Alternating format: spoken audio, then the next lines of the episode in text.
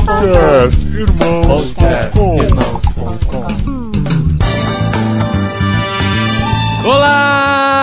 pessoas! Podcastirmãos.com de número 69 entrando no ar. Eu sou Paulinho e estou aqui com a Adriana que tem missões na veia. Ah, que bonitinho. Eu descobri faz pouco tempo. Demorou, demorou, mas descobriu. Eu sou a Adriana e eu estou aqui com o Paulinho gravando essa abertura depois que a gente gravou o programa. Muito bem. Nós vamos falar hoje sobre missões, mais uma vez, mais um programa da sequência missionária que Mas nós estamos esse, fazendo. esse é um programa muito legal, porque a gente vai definir muitas coisas e vamos falar sobre missões. Vamos mesmo. falar sobre chamado missionário e conhecer um pouco do nosso irmão Eduardo Carpenter e o trabalho que ele tem feito lá no Uruguai, um país pouco desconhecido pra gente, né? Ah, eu sempre quis conhecer o Uruguai. Ainda vou conhecer o Uruguai um dia, viu? Então você não perde por esperar, muito legal esse programa, mas antes vamos dar alguns recadinhos que são sempre importantes, né, pra gente fazer uma ligação com os programas anteriores e deixar você com água na boca pro que vem pela frente aqui no irmãos.com.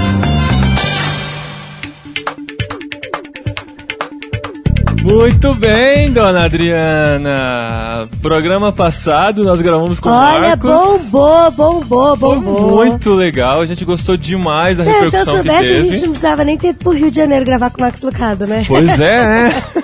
Mas foi legal, o programa do Max Lucado trouxe muitos novos ouvintes pra gente que acabaram descobrindo o podcast. E a média subiu, a média de downloads subiu com o programa do Max Lucado e se manteve no programa seguinte, que foi Os Bastidores do Caos, onde nós lançamos o livro Juízes, os Bastidores do Caos, do Marcos Soares, e nós fizemos aquela E promoção. você deve estar ansioso para saber quem ganhou. A gente falou que ia sortear entre as pessoas que comentassem o programa o livro do Marcos, né? Então vamos ao que interessa e vamos sortear entre todos os que comentaram para saber quem vai ser o Felizardo. E é ao vivo, pelo menos durante a gravação tá sendo ao é, vivo. ao vivo, ao vivo. A Adri copiou todos os nomes das pessoas que comentaram e estamos aqui no site random.org, colocamos todos os nomes aqui e vamos apertar aqui o botão do sorteio. Atenção, atenção. Ah, não. Não Não. vale. Ah, e agora? A gente rouba e sorteia de novo? Vamos escolher o segundo da lista. Vai ficar cara essa brincadeira. Newton Santos. Izezaki! Lá no Japão. Nossa! pergunta. Ah, quem sabe quanto custa o frete pro Japão? Adoro duro que ele ainda perguntou ah, se a gente, e se eu ganhar, vocês mandam pro Japão? Não tem ah. como mentir, né? A não me deixa mentir aqui. O Newton ganhou, o livro do Marcos vai chegar lá no Japão, vamos ter que dar um jeito. Deixa só uma curiosidade, vamos ver que posição que o, o, de, o nosso colega de Varza Grande ficou? Cadê o Fábio Feito? Varza Grande. É. Ih! 18 lugar. Ah, Fábio, ah, dessa Fábio, vez não deu. Você foi longe, viu? Mas valeu todo mundo que comentou agora. Tem o desafio, né, Dri? Tem o desafio. É o desafio que desafio. De todas as pessoas que comentaram, quer dizer, a maioria falou: ah, eu vou esperar comprar ah, o livro. É mesmo. Depois que tiver o sorteio. Agora a gente quer ver quem é de palavra. Eu quero ver. Vocês estão na minha lista. É, gente, ó, a gente sempre fala: ah, as editoras não dão oportunidade para os grandes escritores, e os grandes escritores, bons escritores, têm que procurar formas alternativas, independentes de publicar seus livros. Chegou a hora de você apoiar essa iniciativa. Marcos Soares foi lá, pagou do seu bolso, publicou um livro fantástico Livro sobre muito juízes. bom, gente. Olha, é sério. A gente não tá falando porque ele é nosso amigo, mas o livro é muito bom. Eu dei uma folheada, o Paulinho tá lendo. Vale a pena é você ler e vale a pena você apoiar essa ideia. 25 reais não custa muito para você apoiar uma iniciativa privada de publicação de livro. E, e pode ser que se a gente vender muito bem esse livro, já tem vendido bem. A gente agradece a todas as pessoas que já compraram, já receberam seus livros. Mas se, você, se a gente conseguir fazer vender bem esse livro, a gente pode chamar a atenção de editoras. Editoras podem se interessar pelo trabalho do Marcos. A gente pode investir em outros livros também que, que nascerão a partir de irmãos.com. Então vale a pena você apoiar essa iniciativa, esse ministério, esse trabalho que está sendo feito de forma tão brilhante aí pelo Marcos Soares, tá bom? E como que eu faço pra comprar o livro? Entra lá, irmãos.com barra lojinha, você vê lá em irmãos.com você Loja, vê. lojinha com J, viu, É. gente? E no irmãos.com você vê alguns banners também. No- na colunete, que é a coluna de irmãos.com, você consegue clicar lá e comprar. Tem também o livro Fazendo Discípulos, então vale a pena você se envolver nessa causa e ser edificado também com o conteúdo desse livro, né? Se você já tem, dá de presente, aproveita, compra esse livro, ajuda a divulgar esse trabalho. Ah, e tem outra coisa. Os nossos botões do podcast irmãos.com ficaram prontos. Olha, se você não tem, se você não sabe onde usar um bottom, você usa ele que nem um broche também. broche, o famoso broche. Você pode usar na sua jaqueta, pode usar no seu boné, na no sua seu jaleco, mochila. se você usa jaleco. E olha que legal, nós não estamos vendendo os botões. A- ainda não. Ainda não, tem que esperar se popularizar mais.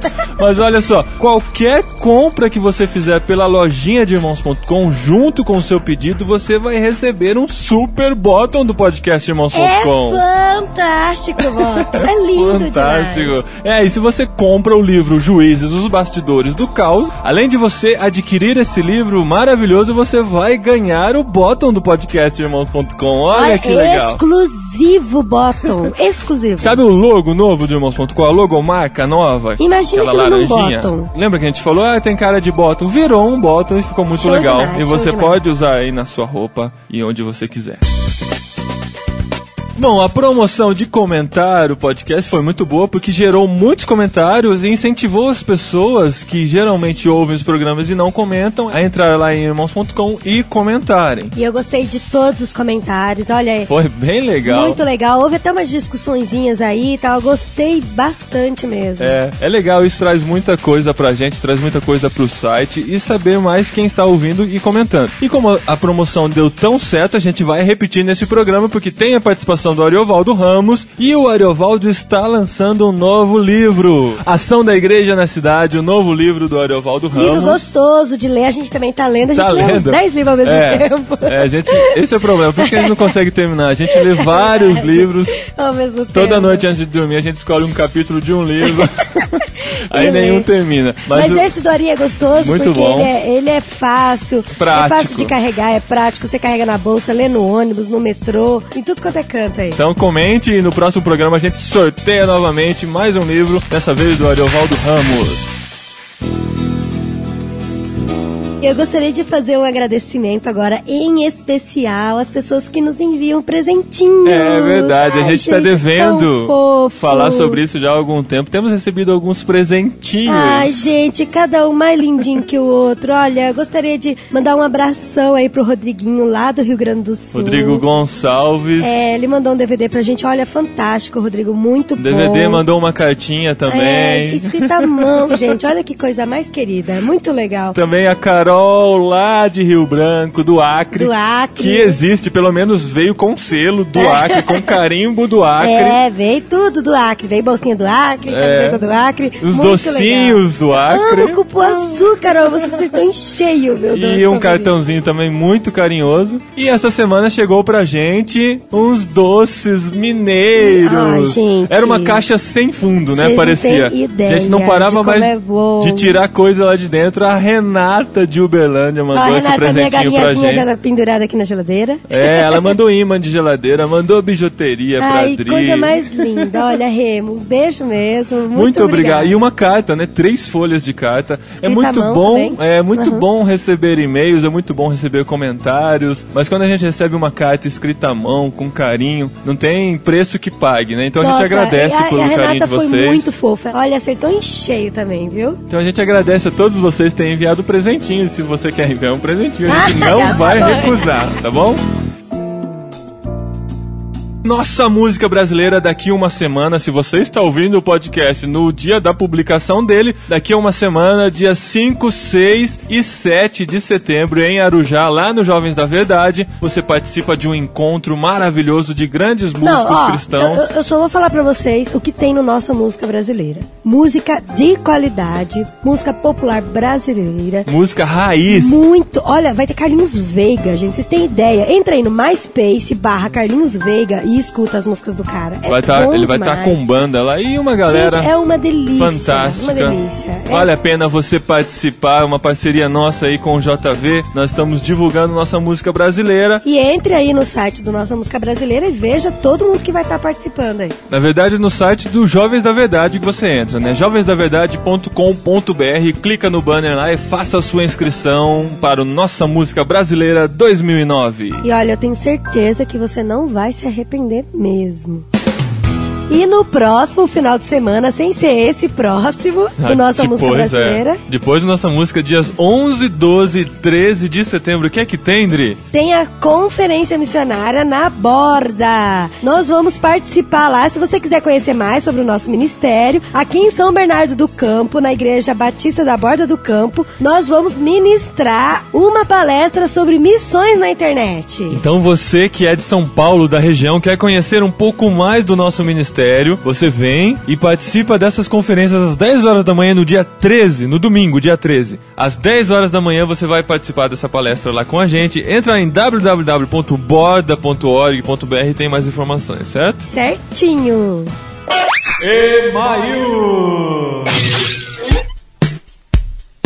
Olá, eu sou o Jackson Lucas, tenho 25 anos e sou angolano. Angola fica na onde mesmo? É o primeiro e-mail recebido da África. Ah, da África. Olha que legal. Tive a graça de Deus de conhecer o vosso site. Tenho ouvido os vossos podcasts que são muito abençoados. Tenho colocado eles no meu telemóvel e no meu iPod. chique. Pra quem não sabe, né, brasileiros, telemóvel é o bom e velho celular. Geralmente ouço quando estou a trabalhar e tenho gostado imenso. Infelizmente, nunca indiquei alguém. Como assim, Ai, Jackson? Jackson. Já até cheguei a falar com alguns amigos sobre os podcasts, etc. Mas também nós, angolanos, ainda não temos o hábito de ouvir podcasts e outras coisas do gênero através da eu internet. tô, tô sentindo, tô sentindo que você vai ser usado, colega, pra disseminar isso aí. Você vai ser o embaixador do podcast em Angola, hein? Olha, isso aí. São poucas pessoas realmente que se interessam por essas coisas aqui. Você sabe que no Brasil também foi muito difícil a gente colocar na cabeça das pessoas esse hábito de ouvir podcasts, né? A gente já tem três anos e meio de podcast irmãos.com e as pessoas ainda estão criando esse hábito. Angola é um país recentemente saído da guerra e muita coisa ainda está por se desenvolver. Nós temos um índice de analfabetismo de cerca de 80% das pessoas Caramba, é muita coisa, 80% é muita coisa. É. E das pessoas letradas, poucas ainda acendem a internet com tanta frequência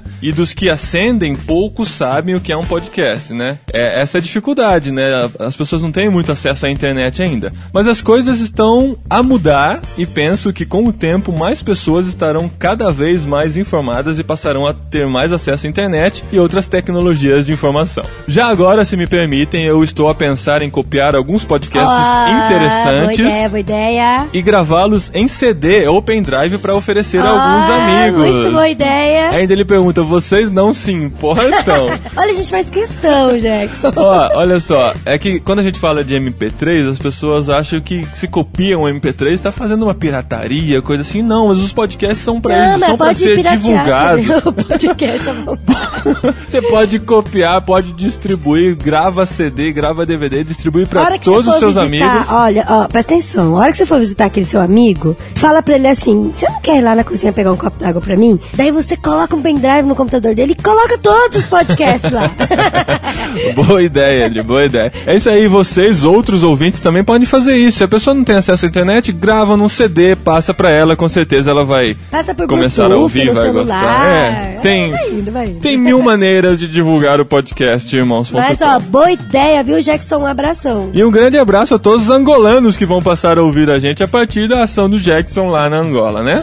Próximo e-mail, Isabel Bragança Paulista. Olha, Isabel, devo lhe informar que você ficou na segunda posição no sorteio, viu? Foi quase. Só que assim, Isabel é o nome, Bragança Paulista é a cidade, não é o sobrenome, tá?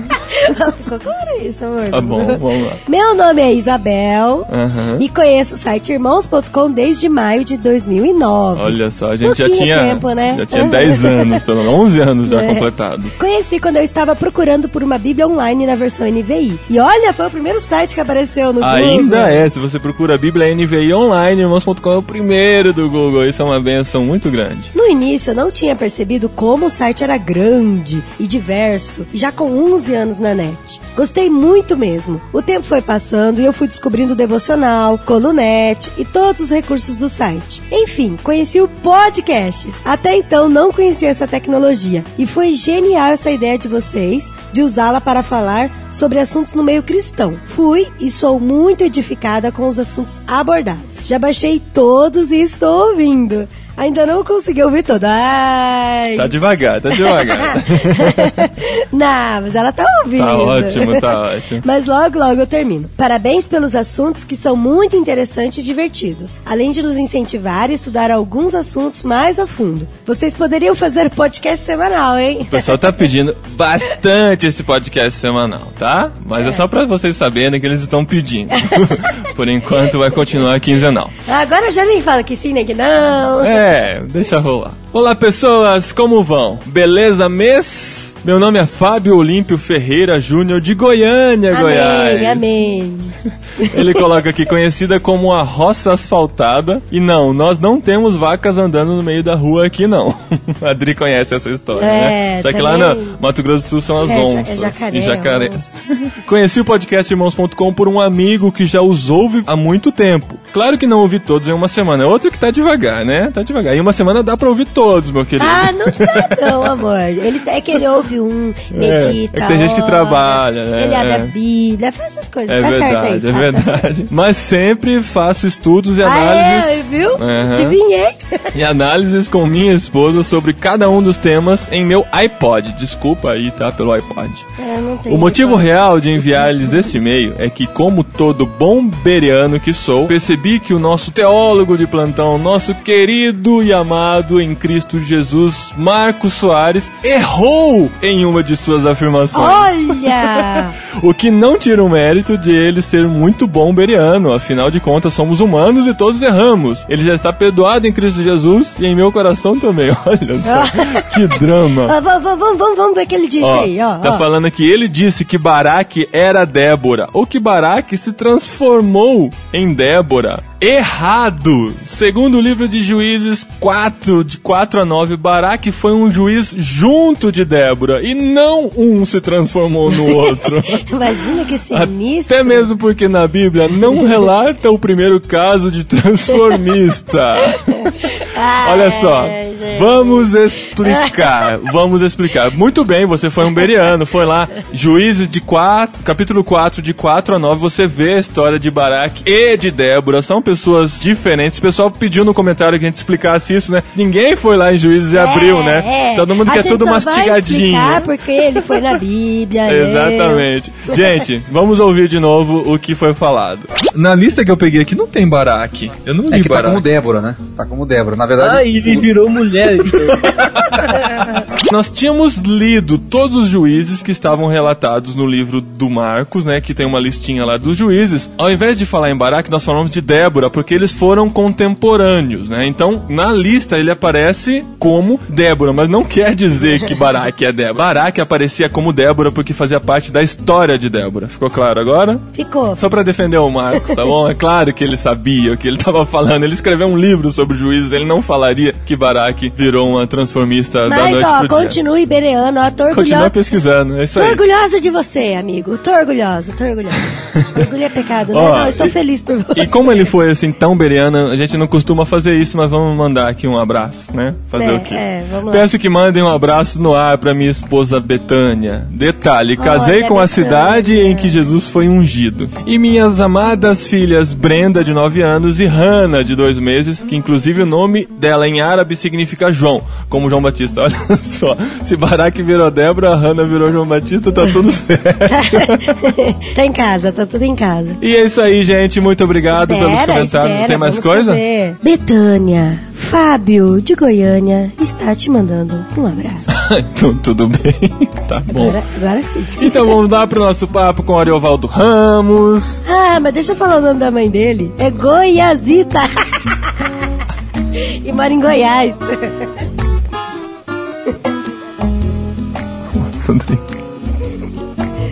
Mais um desafio pra tia Sara, que volta no próximo programa.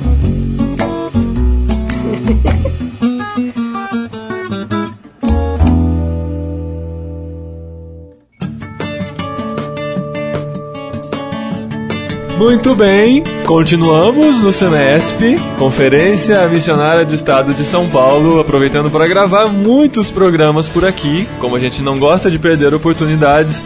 E estamos aqui, mais uma vez com a Dri. Fala aí, Dri, um oi pro pessoal. Oi. oi. MV, representando o JV na estrada. Eu já sou de casa. De novo Eu já sou de casa, já sou de casa. Oi, galera, tudo bem? O Marquinhos deu um tempo pra gente, a gente pode respirar aliviado. É verdade. Sem o Marquinhos. Ariovaldo Ramos. Opa, tamo aí de novo. Nosso, nosso Mestre. Coringa aqui. Nosso guru também, né? Guru. Eu sei que ele não gosta de ser chamado assim, mas todo mundo lá. Padrinho do podcast Irmão Solto com aí. Já ganhamos, já É ganhamos. verdade, é verdade. Já titulou já. Já tuitei, já tuitei, hein? Nosso maior divulgador, a gente mais ganha acesso no site depois do, do dicionário de nomes que a gente tem no site. É por causa do Ari, é uma grande benção.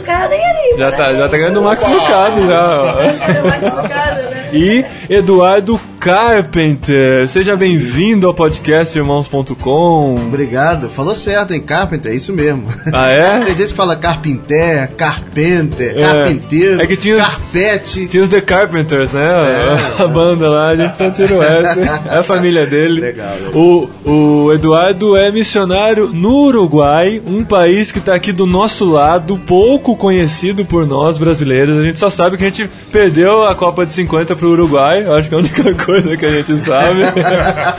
Não, só. Triste só, lembrança, hein? Só pra situar vocês, assim, imagina o mapa do Brasil na cabeça. Agora imagina o Rio Grande do Sul. Então, o Uruguai tá lá embaixo. Desce um pouquinho. Aquela, Não, é no Paraguai. é aquela, é aquela bolinha embaixo do, do Rio Grande do Sul, né? Quando você achar água, você achou Montevidéu. Ah, é. Um monte de água lá. Ali pertinho, na beira do Rio da Plata, que divide Uruguai e Argentina. Olha que legal. E a gente quer falar um pouquinho sobre esse país desconhecido. Não fica na Ásia, não fica na África. O Uruguai tá aqui na América do Sul e a gente quer entender um pouquinho como que é fazer missões, é, trabalhar dessa maneira lá no Uruguai. Mas antes eu gostaria que você contasse um pouquinho da sua vida e, e como que você foi parar lá no A sua Uruguai. história, sua história. Se eu contar minha história, vocês vão chorar, vocês vão rir. Tem de tudo, tem de tudo, tem de tudo. Bom, sou filho de pastor, já começa o trauma aí, né? Então. Olha o choque da identidade aí, né, É, Ari? não, não tem jeito. É essa coisa. Então, filho mais novo e pastor pobre. então, mais choque ainda. A gente vai crescendo, vai passando por, por igreja, vai passando por casa de recuperação de jovens drogados. Meu pai era deão, né, pastor responsável, aquela coisa. E um dia, sempre muito precoce, entrei na faculdade com 15 para 16 anos, na minha primeira faculdade, e precoce também, no meio da, da minha primeira faculdade, eu me sinto chamado para ir para o seminário. Aí vou pro seminário e vejo uma menina lá que tem 14 anos, magrinha e tal, o nome dela é Rita. Hoje ela é a mulher mais feliz do mundo porque casou comigo. Ah, entendi, entendi, entendi. Será que não há controvérsia? Depois Ela eu dou o telefone aqui. vocês liguem pra ela. então, é, é, então a gente tem uma filha linda, né? Mas antes disso, sou ordenado pastor, ainda solteiro, caso com ela e tal. Eu fui trabalhar, trabalhar, e comecei a trabalhar em várias empresas e tudo. Um dia eu, eu, eu senti um chamado de Deus pra só estar na, na obra. E foi difícil, né? Eu ganhava bem, eu tinha uma vida boa e tal, e aí fui trabalhar só na obra. E a partir disso, depois de uns seis anos, é, só integralmente na, na, na obra, Deus me chamou. Eu tinha várias atribuições na denominação, pastoreando igreja. Minha esposa também é, é funcionária pública, estadual, no Rio de Janeiro. E a gente largou tudo porque, como disse o Ari no nosso, nosso culto de despedida, nós ouvimos a voz. Não tem jeito. Quando você ouve a voz. Ah, o Ari você... tava lá na. É, na foi pregar, despedida? cara. Me Olha. deu a honra lá. Aham. Entendeu? É, a honra foi foi, foi, foi muito bom. Ô, Carpenter, Ah. é muito legal isso que você tá falando, porque eu e Paulinho a gente tá vivendo isso também, né? Aham. Que às vezes a gente encontra umas pessoas, as pessoas falam, nossa, mas você não fez faculdade, você não fez pós-graduação, por que, que você não vai trabalhar? Por que, que você vai viver 100% como missionário e tal? O pessoal assusta muito. Aí eu fico pensando, eu falei, quer dizer que pra eu servir a Deus, eu tenho que ser nada. Eu não tenho que ter estudado, não tenho que ser nada. Tem que viver na mediocridade. Eu falei, não, eu fiz faculdade, sim, estudei e eu quero dedicar tudo isso pra Deus. Eu posso usar isso pra Deus, né? Claro que pode. Posso, né? quero. Sua- a sua formação é. Eu sou formado em sociologia e eu fiz dois anos e meio de letras, Aham. né? Então, é português e inglês. Eu E não falo nada de Uruguai, inglês. e foi Falo- pro Uruguai. Eu fui para o Uruguai, né? Que fala em espanhol, pra quem não Agora, sabe. eu trabalhei toda a minha vida com marketing. Então, Ah, é? eu tenho a faculdade da vida é, é- é a- marketing e vendas, é, né? Com certeza. E você teve bons empregos também, né? Tive, E, tive, tive. e é estranho assim, como que as pessoas assim olham pra você e falam: "Nossa, mas como você largou esse mega emprego numa empresa renomada, aposentadoria, e tal, essas coisas vêm tudo na cabeça, Agora- né? Pô, salário, aposentadoria, Carteira assinada. carteira assinada, décimo terceiro e assim, pra viver 100% na obra pra Deus, porque pra gente eu ainda não consigo responder muito bem essas pessoas, não sei nem se eu devo responder. É, o que eu eu tô- queria saber que eu assim, tô como vendo é que vocês vivem nisso. Eu parece que isso aqui é, é uma constante aqui na mesa, porque eu também vim de uma experiência como essa, como a do Carp. Mas antes da gente aprofundar nesse assunto, eu queria fazer uma pergunta para Ari. Pra gente encerrar esse assunto dessa, dessa crise aí de, né, como é que eu posso servir a Deus, e a gente aprofunda nesse lance de, nego, de você quando você abre mão e você vai servir a Deus. Qual é a, a visão, a leitura que você tem sobre essa questão? É, é justamente isso que, que a gente está falando aqui, né? Que foi apresentado aqui, Ari. Você acha que necessariamente é, as pessoas têm que se envolver de forma para estudar uma forma teológica ou com a profissão que elas escolheram, elas podem servir a Deus? Qual é a leitura que você faz? O que você tem para falar para gente que tá, ouv- pessoal que está ouvindo? Dependendo da resposta do Ari, a gente vai ter que É. sair da missão. Bom, em princípio todo cristão serve a Deus, né?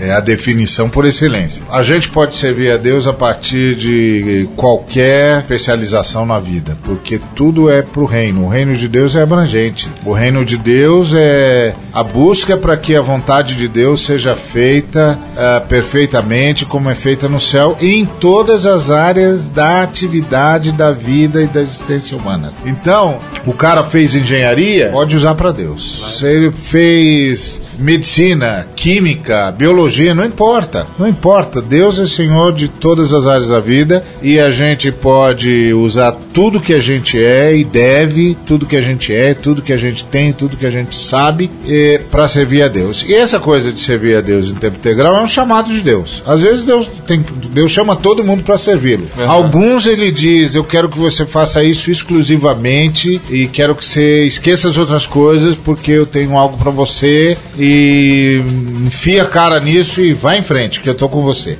É uma, é uma decisão divina. E ele faz isso mesmo. E ele chama um cara, não é, ele não chama teólogos, ele chama filhos. E como foi com você, Ari? Comigo também foi assim. Eu, eu tava me preparando no, no segundo grau, né? Eu tava na área de administração, tava me formando e indo para caminho da universidade eh, dentro dessa área que eu tinha escolhido, que era administração. E aí o pastor da igreja que eu frequentava pediu se eu podia ajudar numa congregação que estava começando, precisando de gente e tal, e se eu podia ir lá liderar o grupo que ia cuidar da, da, da congregação. Eu fui. E quando eu estava lá na frente, eh, falando com o povo e, e ensinando os irmãos e dizendo, gente, vamos lá, vamos buscar o Senhor, vamos ter esperança e tal, eu de repente tive uma espécie de, de percepção. Cara, é isso que eu quero fazer o resto da minha vida. Eu quero estar com o povo dizendo vamos fazer a vontade de Deus. E aí. Tem gente que acha que é uma visão, é um anjo que aparece, É, faz o não, chamado não, e não, tal. não. Mas é uma coisa que a gente sente no coração, Coração, mesmo, né? uma percepção pessoal que tem a ver com a nossa realidade e nossa, rela- nosso relacionamento com Deus. Então parece, né, Paulinho? que, É. Não sei se você concorda comigo, que todo mundo que está compondo a mesa aqui tem uma, uma premissa parecida, semelhante, Sim. tem algo em comum aí. Aham. Que tavam com seu, estavam com seus caminhos praticamente traçados e aí teve essa percepção. Achava que tava o caminho Acharam que traçado, boa, né? boa colocação. E eu quero perguntar pro Carpenter isso daí, porque o, esse evento que a gente está participando aqui vem trazer uma proposta de algo relevante, uma igreja relevante. tudo. Quando você teve essa percepção de missões na sua vida, se nas vocação você percebeu, igual o Ari falou assim, eu tive essa percepção. Porque pelo que você falou, eu entendo muito bem quando você tem um bom emprego, eu também trabalhava numa multinacional, eh, vim desse ambiente corporativo, me preparei, estudei para ser um executivo. Mas quando eu tive essa percepção, eu vou me apropriar dessa palavra do Ari, isso mudou. E como é que aconteceu com você? Isso foi um processo? Como é que foi? Veja bem, esse chamado específico Uruguai, um momento da minha vida ministerial e tal. O chamado para ser pastor em tempo integral, eu trabalhava muito, né, na empresa que eu, que eu trabalhava, eu trabalhava muito, muitas horas, trabalhava 12, 13 horas por dia, era uma loucura, né, empresa de automóveis, então você tem que realmente se doar ali. Foi uma experiência com Deus assim muito pessoal. Eu senti claramente Deus estava dizendo para eu sair da empresa. Eu falei para Deus, olha, se você está falando comigo isso, eu e minha mulher somos um. Você tem que falar com ela também, porque como é que vai? E eu levantei, eu lembro que eu levantei na minha cama, né, e tal, e cedo, aí encontrei com minha esposa no corredor da minha casa. Ele disse assim, agora que eu vou ver se Deus está falando mesmo. Aí eu vou sair da empresa. Aí ela olhou para mim e disse, eu sabia que ela nunca ia aprovar. Ela virou e falou assim, é, eu acho que você tem que sair mesmo. Eu disse, é Deus.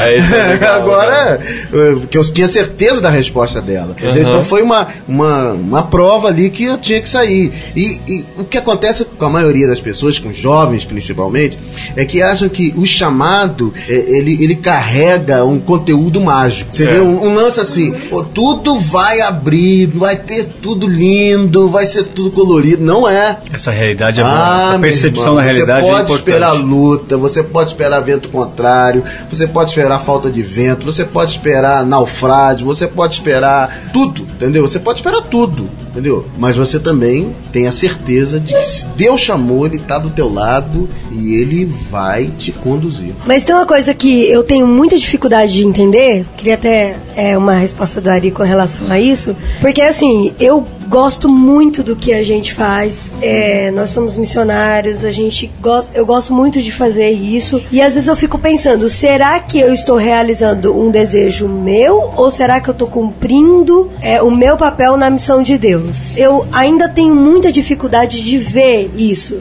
Aí às vezes acontece um monte de coisa errada, eu fico, nossa, mas será que é Deus me mostrando que é para eu não estar aqui? Ou será que são esses ventos contrários? Não, o vento contrário é porque não tem jeito de servir a Deus é, sem encontrar batalhas contra tudo aquilo que não quer que a vontade de Deus aconteça na terra. Isso não tem jeito, entendeu? Agora, gostar muito de fazer aquilo que Deus quer que a gente faça é o casamento perfeito. Isso é muito bom. Esse é o casamento perfeito. Porque Deus não é um estraga prazer. Deus É. diz assim, ó, o que você gosta, eu gosto também. Vamos fazer junto. Você acha que tem alguma coisa em relação aí, se a gente pode falar sobre chamado e vocação ali? Tem alguma relação nisso que você está falando? Eu acho que sim. Eu acho que todos nós, todo cristão é chamado a honrar a Deus. Agora, no meio desse chamado, ele pode dizer: escuta, você, tem um projeto aí, não tem? Tenho. Eu quero é, ajudar a gente assim, eu quero falar isso, eu gosto de fazer essas coisas. E Deus diz assim: então, então eu vou chamar você para fazer isso co- comigo, para a gente trabalhar junto no reino. Você esquece os outros objetivos, vamos nos dedicar só a esse. Aí casa as duas coisas, porque você adorava fazer o que fazia, e agora adora muito mais, porque fa- você faz do jeito que quer para a pessoa que- a quem você queria realmente prestar culto. É isso que é o chamado É, e a isso, vocação. isso é maravilhoso. Eu, eu posso contar com uma experiência que eu gosto demais do que eu faço e às vezes eu me sinto até é, estranho com relação a isso também, porque parece que pra você trabalhar você tem que fazer o que você não gosta, né? A gente é, é meio, é meio criado assim. Só pra ganhar dinheiro, né? É, às vezes a gente passa a madrugada trabalhando, e, mas assim, é como se eu estivesse me divertindo, porque é algo que eu gosto de fazer, sabe? Não é uma coisa pesada que você chega em casa esgotado. Vai acabar esse congresso, a gente vai chegar em casa moído fisicamente, mas com o emocional, com aquela alegria que não tem salário que pague, né? Isso é muito O bom. lance comigo é, é- é- é entender que tudo tem tempo. Que se Deus fechou uma porta, tá abrindo outra, você passa e vai adiante. E agora é diferente. Ou seja, eu é, gostava muito de, de pregar e de trabalhar com jovens e tal, na minha denominação, tudo, viajar e, e abençoar a vida deles, falando e conversando e, e aconselhando. E agora eu estou trabalhando com, com por exemplo, é, é, adolescentes e jovens em situação de risco social, numa igreja lá. Aí, é, e, e a primeira aula. Lá em Montevidéu. Lá em Montevidéu. E, e- e a primeira aula foi com crianças. Aí podia passar, pô, você foi um congresso lá no Brasil, agora tá trabalhando com crianças. Mas Jesus fez isso, cara. Jesus deu escola dominical para as crianças. Então tem que cumprir a Jesus. Qual foi o maior desafio pra você, Carpenter, pra fazer essa transição? O maior desafio? Quando você decidiu sair, aí é, dedicar 100% pro ministério. Salário? Não, não, não, Ou, assim, você diz talvez- lá quando eu deixei emprego. Lá, é, lá. É, lá no início. Ali foi, foi. Eu sabia que era Deus, né? E foi. A questão financeira é uma questão que pesa. Muito, né? Não, claro que pesa. Né? Se disser que não pesa. é Por que mentira. pesa tanto assim, Ari? Você come, né?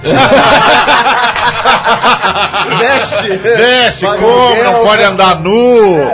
Os caras são muito exigentes. É. Fica doente, precisa de remédio. Essas Não, bobagens. fora que a gente precisa de recursos pra gente cumprir, né?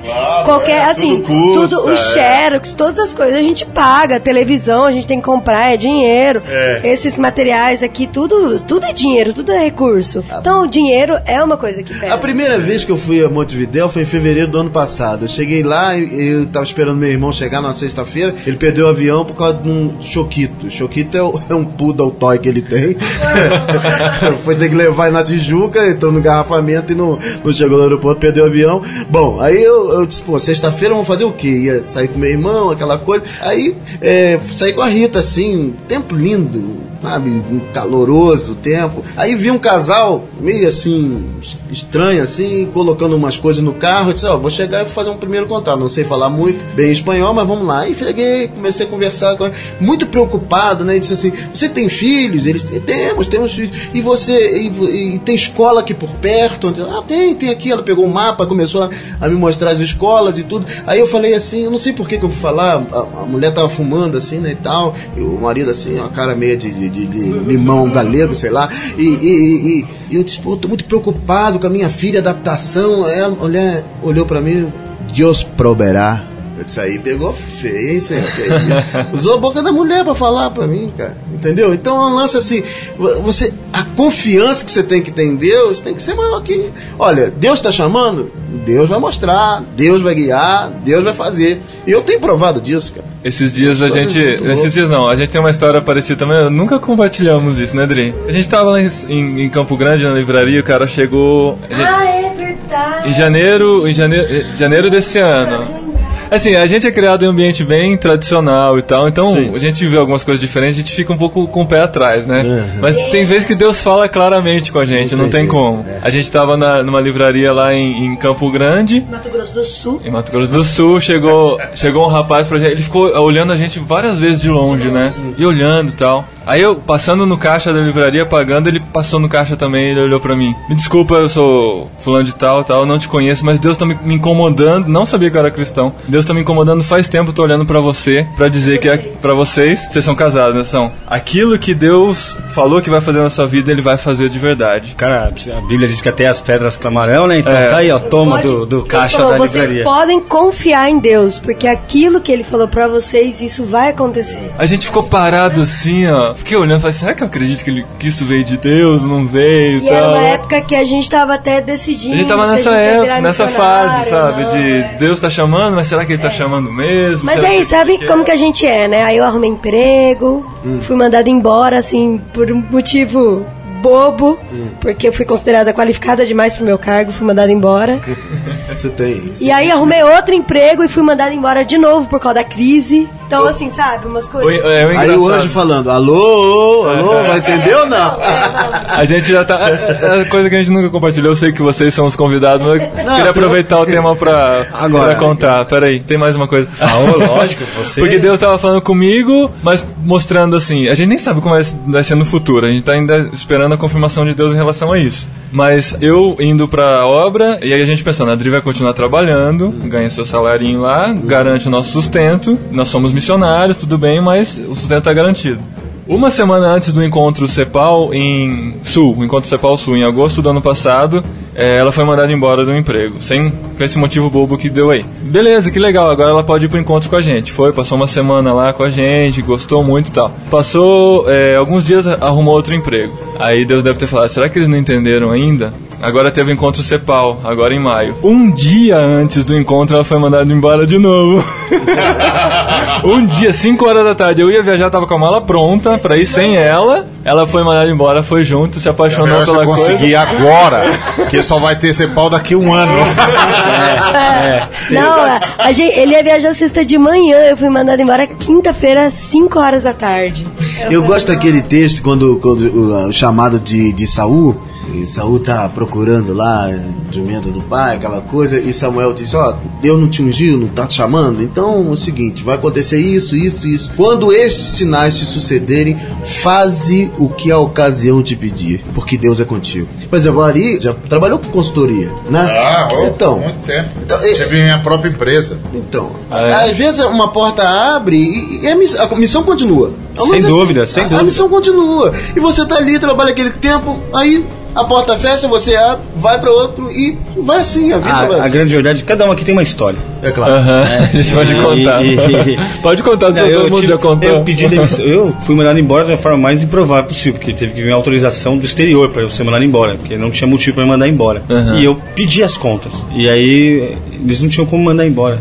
Eles podiam aceitar a minha demissão. E Deus providenciou e me mandaram. Eu saí, vivi as crises que cada um vive, financeira, tudo. Mas hoje eu tenho plena consciência, né, disso. Me sinto bem, me sinto feliz, me sinto realizado, mesmo não ganhando dinheiro, entendeu? E eu acho que isso não é importante, o foco não é o dinheiro. O Ari falou isso várias vezes, eu já vi o Ari falando isso lá no JV, nos, nos locais onde eu vejo o Ari pregar, tudo. Agora, a, o desafio maior que eu vejo é ser relevante, né, Ari? É, Agora que a gente está com a missão, somos missionários, tudo. Vocês na área digital, ele lá no Uruguai, eu na área de juventude, o Ari aí lutando pela igreja, né? Como ser relevante? Essa é a pergunta que eu faço. Qual é a, a percepção que você tem disso? Carpenter. É uma missão relevante hoje para a igreja. O que, que, é uma missão relevante? Você que teve essa experiência transcultural, você rompeu, tendo, né? é, está tendo, você rompeu algumas barreiras. O que, que você teria para dizer, já que a gente está num, num evento de relevância?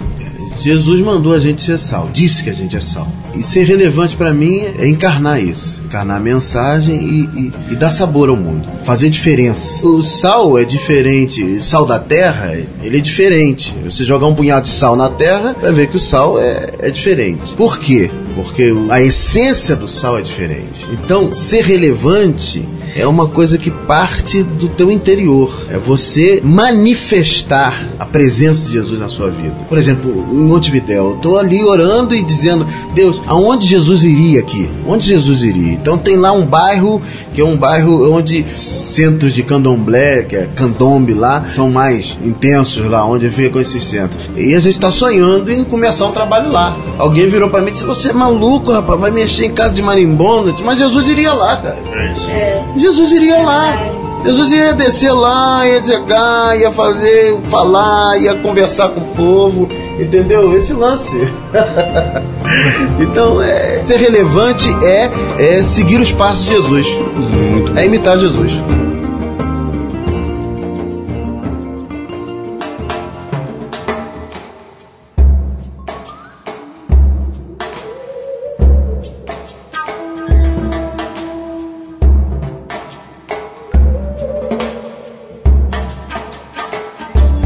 Ali, eu recebi uma, uma tweetada aqui, pediu pra perguntar pra você. Foi o Guto Pagiossi. Como ser relevante no mundo em que nada mais tem valor? E aí eu quero completar essa pergunta também. Além disso, quais são os desafios que você enxerga para a igreja brasileira hoje na área de missões para conseguir ser relevante? Bom, ser relevante numa, numa época em que nada mais tem valor, a primeira coisa é você ser um cara de valor. Ser um cara que as pessoas querem por perto, um cara que faz bem para as pessoas, que as pessoas, quando cruzam com você, saem melhores do que estavam, se sentem animadas para a vida, com coragem para continuar, com força para fazer o que tem de fazer, com mais fé em Deus, com mais amor ao próximo, com mais amor ao necessitado, com mais amor aos seus filhos, mais amor à sua esposa, ao seu esposo. Então seja um cara de valor cara que faz as pessoas perceberem que a vida tem gosto, que viver é legal, que ajudar as pessoas é joia, ser amigo é legal, que vale a pena estar com o outro, abençoar, que é muito melhor abençoar do que ficar praguejando, que é legal ser grato,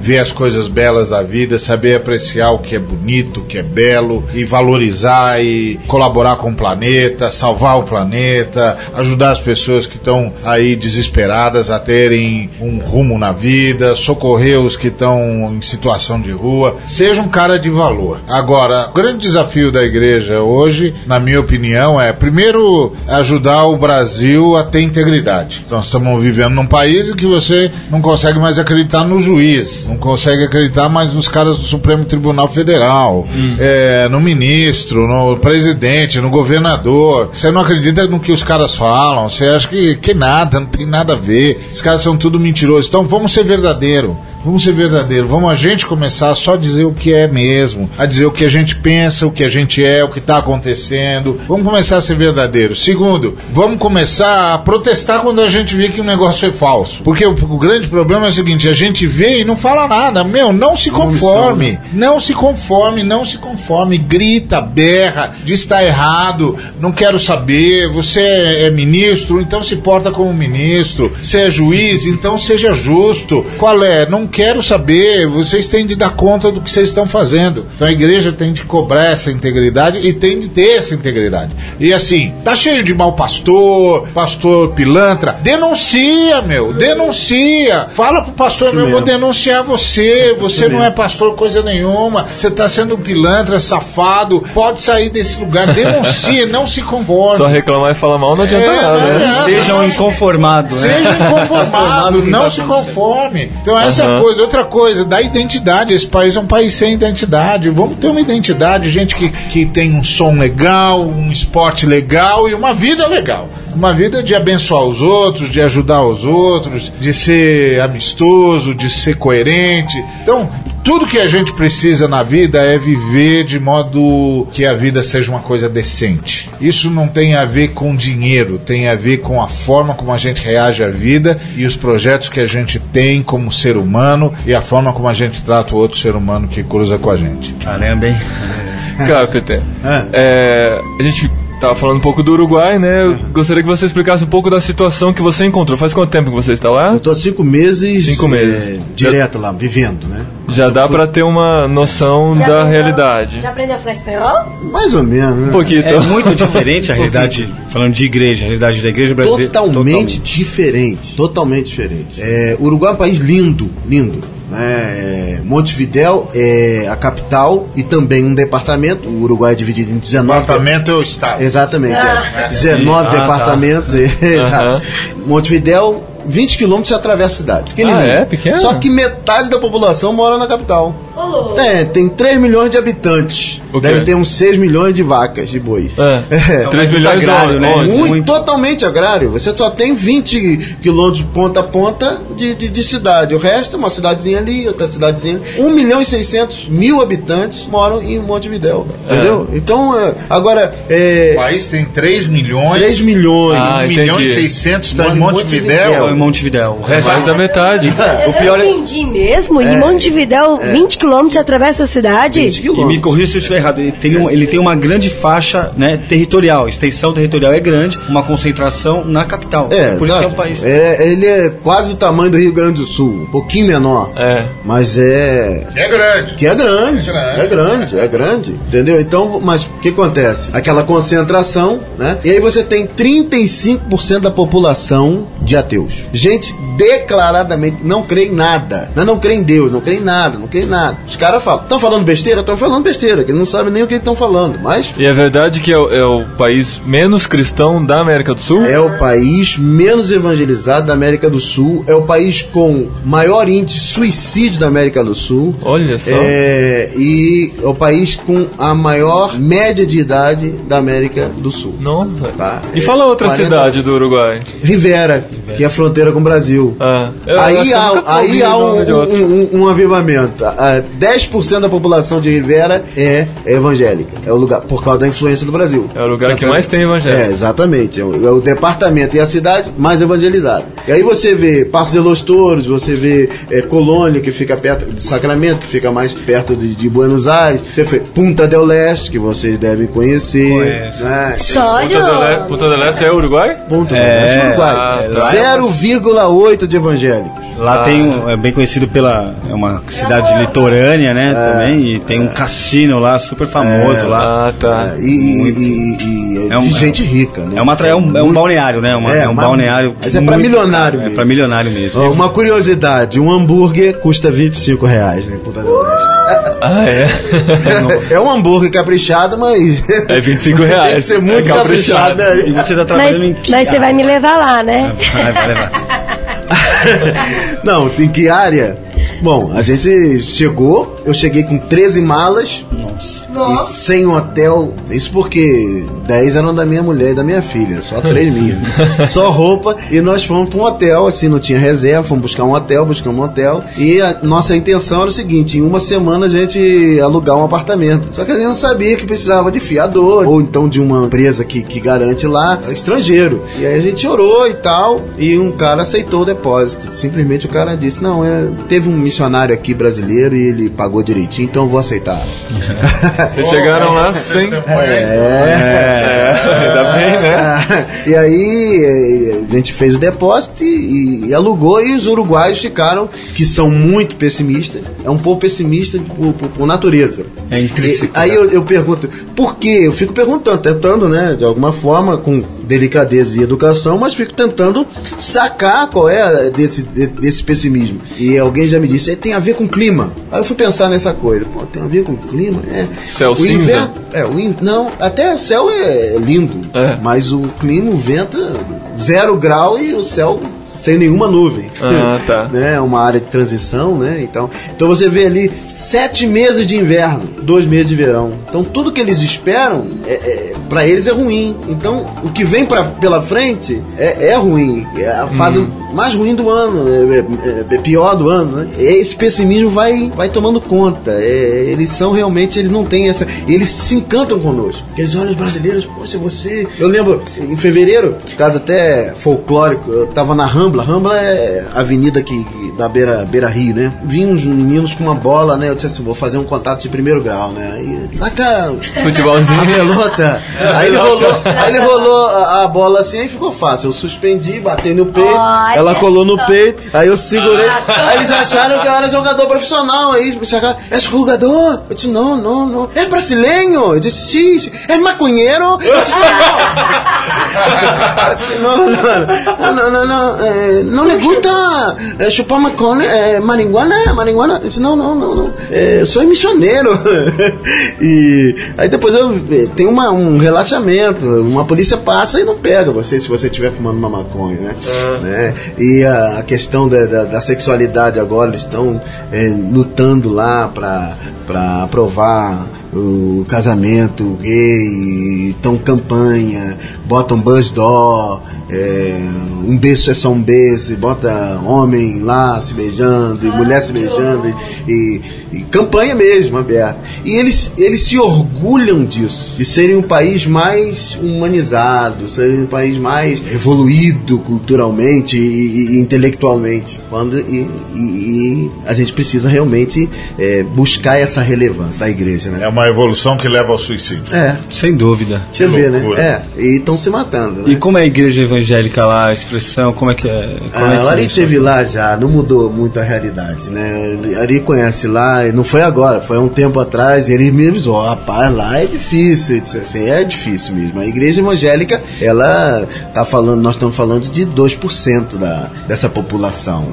Então nós estamos falando da igreja que tem maior número de, de, de pessoas, tem 200 membros. Hum. E sempre voltado assim para a questão pessoal. Eles ainda não descobriram. Tem pouca liderança, tem pouca mensagem, gente que pensa, gente que sente e avalie qual é a atuação da igreja. É cada um mais no seu, no seu ambiente, na sua denominação, bem separado. Gente não tem um órgão que promova esse tipo de, de comunhão necessária, essencial para o crescimento e, tá... e para promoção da unidade. Né? Você está me dizendo aqui que é um campo missionário. É um campo missionário, com certeza. A absoluta. predominância de ateus? 35%. 35%. Né? E depois? É, católicos nominais. Dizem que é 45%, mas. Você é, não vê isso? Não vê isso, não vê. É. As igrejas são fechadas. É, igrejas, é, igrejas evangélicas fazem o seu culto com a porta fechada. É incrível. Ah, é? é mas incrível. por quê? É porque, pra se excluir? Pô, não, porque é, uma, é, é foro íntimo, é questão pessoal ser evangélico. Você não evangeliza, ela não tem ah, uma tá. coisa de evangelização. Entendi. Você não chama alguém para ir à igreja. A pessoa diz: Não, por favor, não. Você lá entendeu? E aí há um espaço, um vácuo, eles estão saindo do ateísmo para o esoterismo. Eles estão em busca pra... de alguma coisa. Estão em busca, óbvio. O homem uhum. está em busca sempre. Sempre.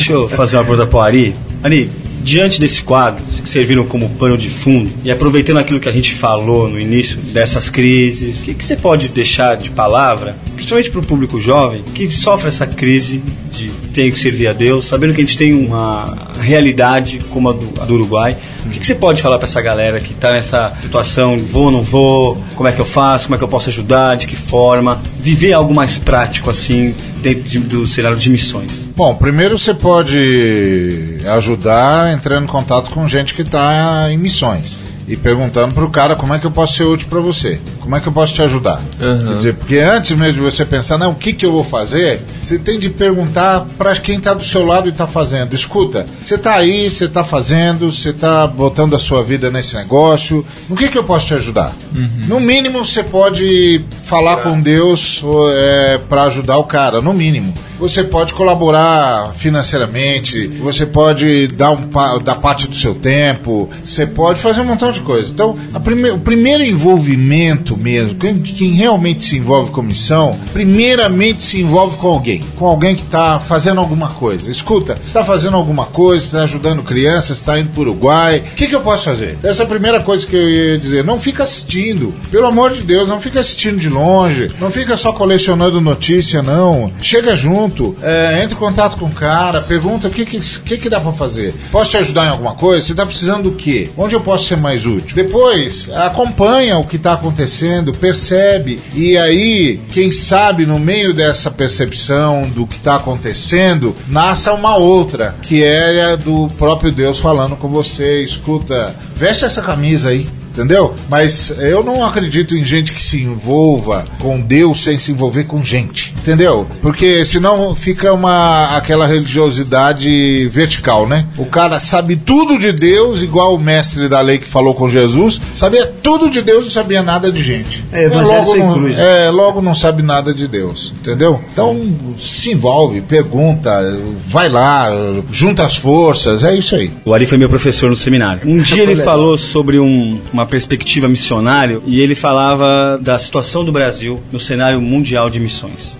Que o Brasil, ele chegou como aquele cavalo do Grande Prêmio, que agora eu esqueci o nome, que vai correr por fora e vai ganhar de todo mundo. Azarão. O Azarão. Azarão. Mas que ele, adqui- ele tomou conta, ou então ele, ele chegou, no, dentro do cenário mundial, ele era, depois disso, ele, ele foi considerado uma grande promessa, um grande celeiro. Essa foi a palavra É, que o Ari usou. Mas que parece que no decorrer da corrida, o, o Brasil, ele frustrou um pouco as expectativas mundiais em relação a missões. E eu acho que aqui no Brasil existe muita gente que pode fazer missões, não só transcultural, mas missões urbanas, missões. O que que você tem, você como missionário, você que, como eu disse no começo, rompeu, transpôs algumas barreiras. Sim, claro. O que que você tem para dizer para esse público que talvez pode fazer isso? O cara que nunca teve essa percepção quando ele falou, puxa, eu posso fazer isso. Que aqui é um celeiro de, de missionários. O Brasil ainda pode ser um celeiro de missionários e retomar, não por, porque quer algum posto, algum cargo, algum título, nada, mas porque tem gente disponível. E Deus usa quem está disponível. Eu tenho a dizer que Deus continua chamando, que ouça a voz, que não fique olhando para a crise, ah, será, como é que vai ser meu sustento, como é que é isso? Se você ouvir a voz, pode ir, que Deus garante. Pois é, não tem crise pra Deus, não, né? não tem, cara. Ele vai garantir, é, negócio dele, é, é, o- é lança de Deus. Então, caminha, cara. É a Ele questão, essa questão do sustento pega um pouco pra nós nessa fase, É, tenho- mas a gente sempre pensa nisso. Se a gente estiver no emprego, o sustento vem de Deus. Se a gente tá na missão, o sustento vem de Deus. Se, se o país tá em crise, o sustento vem de Deus, o mesmo Deus que não tá empregado, não tem crise, não tem nada, né? Deixa eu fazer uma pergunta para o Ari, uma pergunta do Twitter aqui também, de um twitteiro aqui chamado Rodrigo Melo, né? Rodrigo perguntou- Melo. Ele, Ah, esse é dos nossos. é, ele pediu pro Ari comentar alguma coisa sobre a questão do universa- universalismo. Eu gostaria que fosse verdade, mas quem decide isso é Deus. Mas que. Peraí, mas. é, eu gostaria de saber o que é universalismo. O universalismo é a tese No final- de que no final Deus vai salvar todo, mundo. mundo. Aí o cara pergunta: o que, que você acha? Ah, eu gostaria que fosse verdade. Agora Então, quem decide tá é Deus, né? respondida a sua pergunta, Rodrigo. Seria uma maravilha, né? Mas, é, É, Deus tá Quem decide brincando é Deus. então, É. né? Ou a gente tá brincando. Salvação é assunto para Deus. No- nosso assunto é semear. Não tem nada. Nós não podemos nunca eh, começar a julgar essa coisa aí. Salvação é assunto de Deus. Deixa Deus. É, deixa esse negócio com Deus. Nós vamos semear. É semeadura. É, vamos, é semeador. Nós vamos sair a semear. Entendeu? Ele que vai escolher terra boa, vai fazer frutificar. É negócio com ele. Prega a palavra, meu irmão. Ouça a voz e abra a boca. É, é sempre bom ver um cara motivado com o que faz, pela missão, né? e a gente percebe isso em você. legal. E aí, aproveitando esse gancho, já caminhando pro, Finalmente. pros finalmente, pra perguntar o que, que eu acho. É, eu queria pedir pra você, cara, pra deixar uma palavra pra esse povo, os, os nossos ouvintes, essa galera que ouve a gente. Já que você é um cara que a gente percebe essa paixão, né, na obra, na missão, tudo. É uma palavra de incentivo, de encorajamento aí, pessoal praticar mais missão. Tem muita gente nesse, nesse momento que. Essas crises que a gente compartilhou aqui no começo, chamado, vocação, Tem muita gente que tá passando por isso hoje. com certeza. E você Aham. foi um cara que rompeu isso daí. Então o que você poderia deixar pra falar? É, o que você poderia deixar pra galera falando a respeito disso? Uma palavra de encorajamento. Primeiro, invista em sua vida como um todo. Passe pelas portas que Deus abrir. Não é receita de bolo, mas são coisas que são princípios que eu, que eu, que eu tenho vivido de forma muito assim pessoal. Não reclame por aquilo que você não tem, que Deus não deu. Agradeça o que tem. Aham. né? Porque a gente fica, Legal. poxa, mas eu não tenho ainda, mas eu não tenho isso, eu não tenho aquilo, eu não tenho aquilo outro. É, Deus virou para Moisés e disse assim: o que você tem na mão? Cajado. Tem uma vara. eu tenho uma vara. Mas ele vai, ele vai usar isso para abrir o mar. Então, confie em Deus. A fonte da sua vida é o Senhor. Emprego não é fonte de vida, família não é fonte da vida. São coisas, são todos. as- acessórios que Deus dá como plus pra gente viver uma vida gostosa. E Deus, como dá, tem o direito de tirar. A única coisa que Ele não tira de nós é a sua presença. Legal. Então é, é isso. E, e se alguém quiser saber um pouco mais sobre você, sobre o seu trabalho, alguém quiser entrar em contato, como é que pode ser feito isso daí? www.eduardocarpenter.com Olha só. que É, chique. fizeram pra mim. Fizeram. me E aí lá o É pessoal vai verdade, poder verdade, ter verdade. informação sobre o seu trabalho. Isso, aí vai ter lá, Que a gente ótimo. tá querendo fazer em janeiro um projeto verão, entendeu? Ano que vem quer levar o Ari lá, vamos ver se dá, entendeu? Para fazer um congresso de missões, passar a visão missionária para a igreja igreja Uruguaia. uruguaia. Legal. Né, porque isso é importante. Nós temos um êxodo enorme de jovens que vão para a Europa trabalhar, entendeu? E se formam em medicina, vão para a Espanha. E a gente quer trabalhar com esses jovens a fim de que eles continuem indo, mas como missionários também, entendeu? Aham. Então, é, e Eduardo Carpenter, arroba hotmail.com, prazer. Que legal, prazer é nosso de ter vocês aqui com a gente. O Ari, gostaria que deixasse uma palavra para os nossos ouvintes. Sempre a palavra final, né? Vamos aproveitar. Considerações finais. Fala, guru. Diz aí, Guru. eu, eu acabei de acabei de ler agora um, um Twitter da um tweet da Soninha Francini. Mostra por que, que a gente tem de fazer missão, por que, que a gente tem de invadir, atravessar as fronteiras. Na Sibéria, uma criança foi resgatada de uma casa por policiais. Os policiais entraram na casa e a criança veio correndo em direção aos policiais e saudou os policiais do mesmo jeito que os cães saúdam, porque ela foi abandonada pelos pais e pelos avós numa casa com cães e gatos. E toda forma de expressão que ela sabia é a expressão que ela aprendeu com os cães e com os gatos. Agora que ela foi resgatada, ela já está conseguindo brincar com as crianças, mas ainda não consegue falar. Por isso que a gente tem que falar de Deus. Por isso que a gente tem que falar de Jesus. Por isso que a gente tem de anunciar. Tá vendo? Isso é falta de Deus. Como é que pais e avós abandonam uma criança entre cães e gatos numa casa trancada e sabe Deus quanto tempo? Porque a hora que os policiais chegaram, essa menina já estava reagindo como um animal. Tá vendo por que, que a gente tem de, de, de falar de Jesus? Por que, que a gente tem de anunciar Deus? Porque sem Deus os seres humanos mostram toda a maldade que a queda humana colocou no nosso coração. Por isso, meu, envolva-se em missão, envolva-se como missionário, anuncia Jesus, fala para os caras que tem uma razão para viver e que a vida é mais do que o sofrimento que a gente vê, é a esperança que a gente pode semear. É isso. Fantástico. Muito bom, muito bom. Eu só fico imaginando como que a Francine escreveu tudo isso em 140 caracteres. Ela fez o. botou um link. que é como usa o tweet, viu? Cara, tá bom mesmo.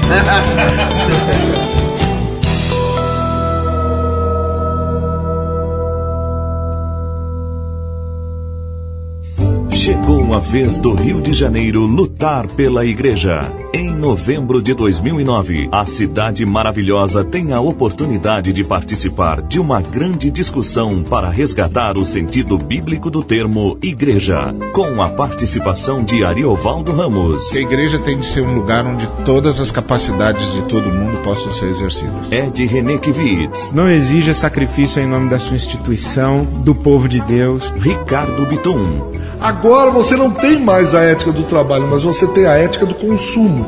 Walter Ravara, Deus criou toda uma condição de foi um grande facilitador. Ele falou: "Ó, tô te colocando aqui, mas vou te dar condições para você ficar aqui". e você, juntos, lutando pela igreja.